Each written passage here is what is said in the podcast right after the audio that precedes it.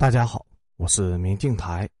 在这里跟大家分享一下公众号“远方青木”里的文章。本期文章的题目是：注射灭活病毒有事的人，感染活病毒可能会没事吗？文章发表于二零二二年十二月七日。中国现在的疫情已经到了给疫苗查缺补漏的阶段了，其他的再争论已经没有啥意思了。众所周知，最害怕新冠病毒的就是老年人，最需要新冠疫苗的也是老年人，但偏偏中国的老年人群体新冠疫苗的注射率是最低的。根据广州的公开数据，八十岁以上的老年人群体第一针的接种率只有一半，也就是一半的老年人居然连第一针都没有接种过。完全在新冠病毒面前裸奔，而根据北京的公开数据，八十岁以上的老年人打完加强针的比例仅为百分之三十，也就是七成以上的老年人并不具备人们认为应该具备的免疫力。对于老年人接种率偏低这一现状，政府早就认识到了，并且积极制定了各种的措施试图解决。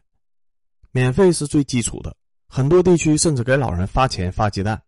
有些地方发的礼品能到价值一百多的地步，某些地方甚至发到了接近两千元一个人，极其的离谱。就这么高的激励措施，老人还是不愿意接种，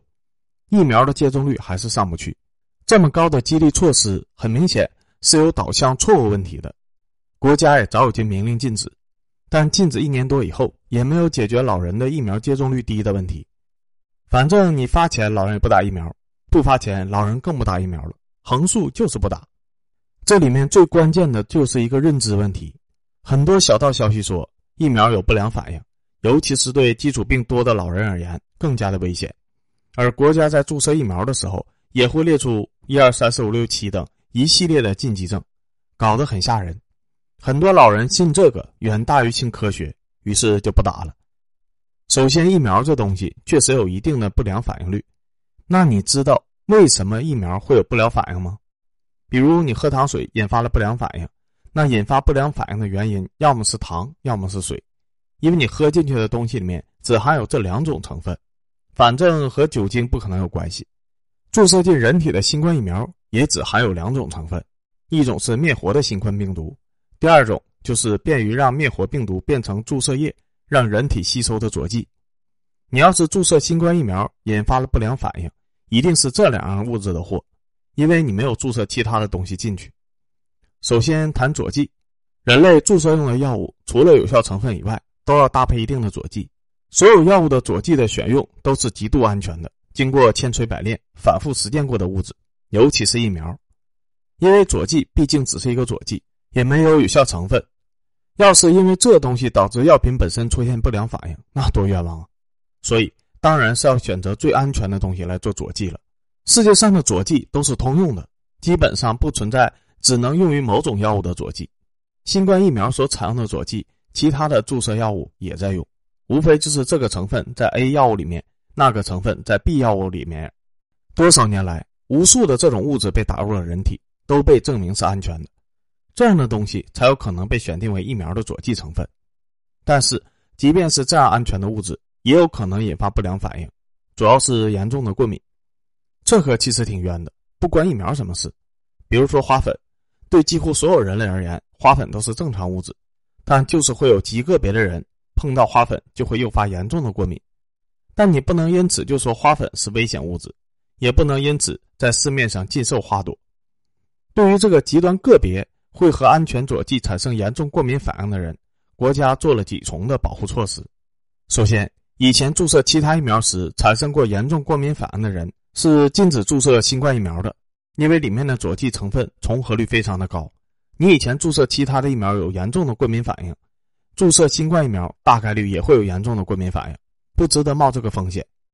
其次，所有人注射新冠疫苗以后都要观察半个小时，这观察半个小时主要就防止严重的过敏反应。接种单位会配备肾上腺素、糖皮质激素。和抗过敏的药物等相关的急救物资。佐剂方面的原理其实挺简单的，就这么多。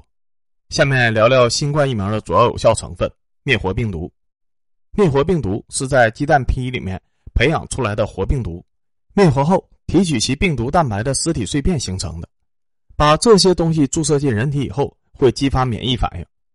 人类的免疫系统会被激活，识别这些病毒的蛋白的尸体碎片以后，将其全部吞噬并形成记忆。下次再碰到类似的外来异物，会加速形成对应的免疫细胞。因此，新冠疫苗入体以后，是一定会激发人体内部的一系列的生化反应的。如果人体丝毫反应都没有，那这个疫苗就会完全失效了。普通人激发的生化反应是微弱的乏力、嗜睡等，少量的还会有短暂的头痛、发烧等症状，这都是人体免疫系统被激活以后的一系列特征。当然，绝大部分人这种反应都特别的轻微。极其的短暂就消失了，因为入体的毕竟是灭活的死病毒，就这么一波，没有办法在人的体内繁殖，消失的特别快。但有些身体特别脆弱的，身上一堆基础病的老年人，本身身体已经处于高危的脆弱平衡的那种，疫苗入体以后，哪怕是特别微弱的生化反应也承受不住，那这种人就不适合打疫苗。国家也对此有了相关的规定。比如正处于其他疾病发病阶段，如流感、肺炎、其他慢性病的急性发作期，肿瘤患者的化疗期，高血压患者正在出现高血压的危象时，各类严重的疾病导致生命已经进入终末阶段的，都禁止注射新冠疫苗。这些已经基本避开了所有的雷区，但还有一种人本身对新冠病毒特别的敏感，接触新冠病毒以后引发的生化反应特别的激烈。远远超过正常人的那种激烈，这种人无法识别，属于特异人群，很多意料之外的不良反应就出现在这种人身上。人类族群具备基因的多样性，什么人都会有，比如艾滋病，典型绝症，感染必死。但是整个人类族群中有百分之一的人天生就免疫艾滋病毒，有些无论怎么接触艾滋病毒都会是阴性，有些可以常年携带艾滋病毒，但终生不发病。因此，哪怕全地球的人类一瞬间都感染了艾滋病，人类也不会灭亡，有百分之一的人类还是会活下来，并且顺利的繁衍后代。这种基因多样性是人类在历史长河中面对各种凶险的传染病的保命绝学。无论多么恐怖的传染病进化出来了，都不可能灭绝人类，因为人类族群中至少有百分之一的人会免疫这种疾病。同样的，当一种新型的传染病进化出来的时候，也会有百分之一、千分之一或万分之一的群体对这种传染病特别的敏感，比例不好说，但一定会有这种人存在。常规人接触花粉啥事儿都没有，有些人一接触花粉就严重的哮喘，还有些人一接触花粉就浑身皮疹，这就是人类基因多样性的区别。这种人如果注射了新冠疫苗，诱发出来的生化反应远远异于常人，别人一点事儿都没有，他可能就完全受不了。个别的极其特别敏感的，因此出了大事也是有可能的，比例极其的低下，因为这毕竟是灭活的死病毒，扛过第一波就没事了。连第一波都扛不过去的特别敏感的体质，估计百万分之一甚至千万分之一都没有。但如果你给一亿人注射，甚至十亿人注射，哪怕千万分之一的概率，那也会有一百个人出事。这并不代表着新冠疫苗不安全，因为无论什么疫苗。都一定会在这种人身上出现严重的不良反应，而相对来说，灭活的病毒疫苗已经是最安全的了，因为完全是依据活病毒为材料做出来的，未经人类过分加工，比起人工痕迹更浓的 RNA 病毒，在道德逻辑上更安全。道理也很简单，如果这个人的体质特别的敏感，连灭活病毒入体的第一波都扛不过去，这都能引发严重的不良反应，那如果他感染了真正的活体病毒，那必死无疑，绝无生路。我用的是灭活病毒，无刻意加工，无可指责，不存在说这个人能在活病毒下安然无恙，但在注射灭活病毒时死亡的可能性。综上所述，注射新冠疫苗百益无一害。除了佐料过敏的那群人之外，其他的所有人群，如果连灭活的病毒都扛不住，那真的等到感染活病毒了，那真的是必死无疑。所以，为什么不注射新冠疫苗呢？难不成你觉得？注射灭活病毒会出问题，但是感染活的新冠病毒之后反而不会出问题吗？你觉得有这个可能性吗？当然，这里面也有巨大的差别。如果你是感染了活的病毒死亡，那么你只会悲叹是自己的命不好，怪自己，怪病毒，唯独不会怪政府，因为政府是救你的那个人。但如果是政府给你注射灭活病毒的时候引发了严重的不良反应，那你只会怪政府，因为你觉得政府是害你的那个人。所以，为了免责，政府已经把所有略微有那么一点不安全概率的人群全部给剔除了，禁止注射新冠疫苗。比如孕妇，孕妇就禁止注射新冠疫苗，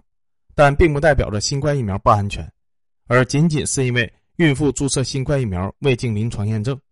因为孕妇具备特殊性，身上有一个无辜的宝宝，所以绝大多数的药物都不敢给孕妇做临床的实验，怕出问题。孕妇怀孕以后，这个药不能吃，那个药不能吃，是因为这些孕妇吃了这个会真的有事情吗？不一定会有事情，甚至可能绝大多数的药吃了都没有事。但是没有人知道是哪些药吃了没事儿，因为这些药都没有给孕妇上过临床实验，所以只能全部禁止孕妇使用。新冠疫苗也是一样，中国的新冠疫苗在多个国家做临床实验时，一律都没有用过孕妇作为疫苗的注射的对比样本。因此，孕妇群体中有多大的概率会产生不良反应，多大的概率会产生严重的不良反应，甚至死亡，尤其是对胎儿有什么潜在的影响，这个数据我们并不知道。真没有人敢做这种实验，所以中国一律禁止孕妇注射新冠疫苗。当然，从理论逻辑上来说，从新冠疫苗的成分上来说，孕妇注射应该是没事的，应该是百益无一害的。但毕竟只是应该，没有临床的实验数据。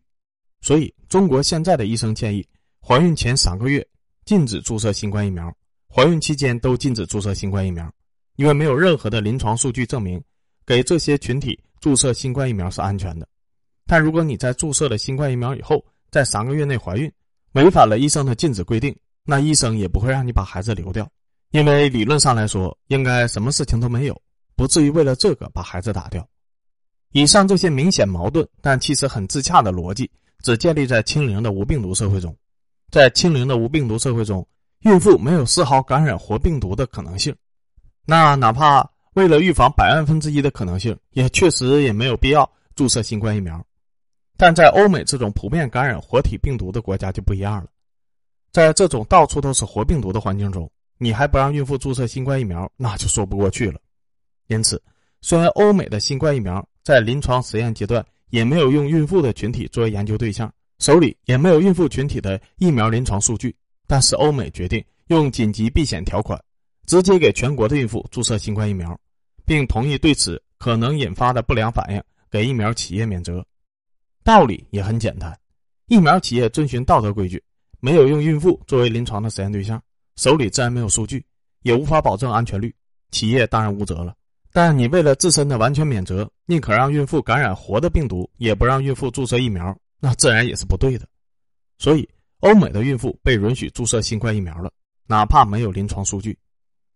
注射疫苗一两年以后，欧美已经有了针对孕妇的注射新冠疫苗的大量数据，也发表了大量的医学论文。实践的结果证明，注射新冠疫苗的孕妇的存活率明显高于不注射新冠疫苗的孕妇，也没有严重的不良反应。胎儿的畸形率、死亡率也和普通的孕妇没有显著的差别，因此，中国如果进入了普遍感染的下一阶段，也会放开对孕妇的疫苗注射禁令。聊孕妇的例子是说，国家已经把所有可能的危险这些群体都给排除了，毕竟国家真的不想担责。疫苗真的是非常非常安全的东西，疫苗和正常的药物是不一样的，疫苗的安全标准向来都是远高于正常的药物的。因为正常的药物是给病人用的，是治病用的，病人本身的生命已经受到了威胁，因此可以容忍一些不良反应，就好像青霉素一样。但你严重感染的时候是不可能不去试一试青霉素的，哪怕别人告诉你注射青霉素有可能严重过敏，甚至有极小的概率危及生命。但疫苗不一样，疫苗是给健康人用的，健康人本身没有受到生命的威胁，如果本来没有病。但是因为打疫苗出现了严重的不良反应，甚至死亡，然后你说打疫苗是为了你好，如果不打，你可能死得更惨。有些人是真的接受不了。你凭什么假定如果不打疫苗我会死得更惨？我还觉得你会死得更惨呢。国家不想惹这个麻烦，为了免责，为了防止小作文，因此在获取临床数据以后，把可能有事的人全部给排除了。但换言之，如果国家允许你注射疫苗，那就代表。你几乎可以肯定是安全的。当你看到欧美大规模的给孕妇注射疫苗，而中国至今还不同意给孕妇注射疫苗的时候，就知道这种安全标准卡的有多么的苛刻，多么的不近人情了。因此，不管你是不是老年人，不管你有没有基础病，只要国家制定的规范上允许你打疫苗，立即去打，不需要任何的犹豫。这是国家冒着担责的风险同意的，而且是免费给你注射，安全性可想而知。不要觉得老年人不出门就可以避开病毒，不可能的。新冠病毒无孔不入。这几天有很多的博主都已经阳了，有的人腿部做完了手术，已经躺在家里一个月了，吃穿都靠人照顾，也阳了。这说明新冠的奥密克戎毒株根本就不是你居家不动就能够躲得开的。这是一款无孔不入的病毒，所有人都跑不掉，最后所有人都会被感染。口罩只能拖你被感染的时间点，最终抵抗的力量一定是疫苗。别说什么新冠病毒是大号流感，就算是大号流感又怎么样？二零一八年流感下的北京中年的那篇文章看过了没？刷屏式的爆款，凄惨的程度震撼了数千万人的心灵。那只是个流感，还不是大号流感呢。没有疫苗保护，那你过几个月就可能被人写入大号流感下的北京中年当主人公。如果你非要认为注射灭活的病毒会有不良反应等安全问题，而认为自己无疫苗的保护，直接感染活体的病毒，反而不会有不良的反应和安全的问题。那好，我也不想多说什么了，能帮的我都帮了，能救的我也都救了。再过几个月的时间，这种人就会直接面临活体的病毒了。人类族群的基因是有多样性的，总归是要自然淘汰一批的。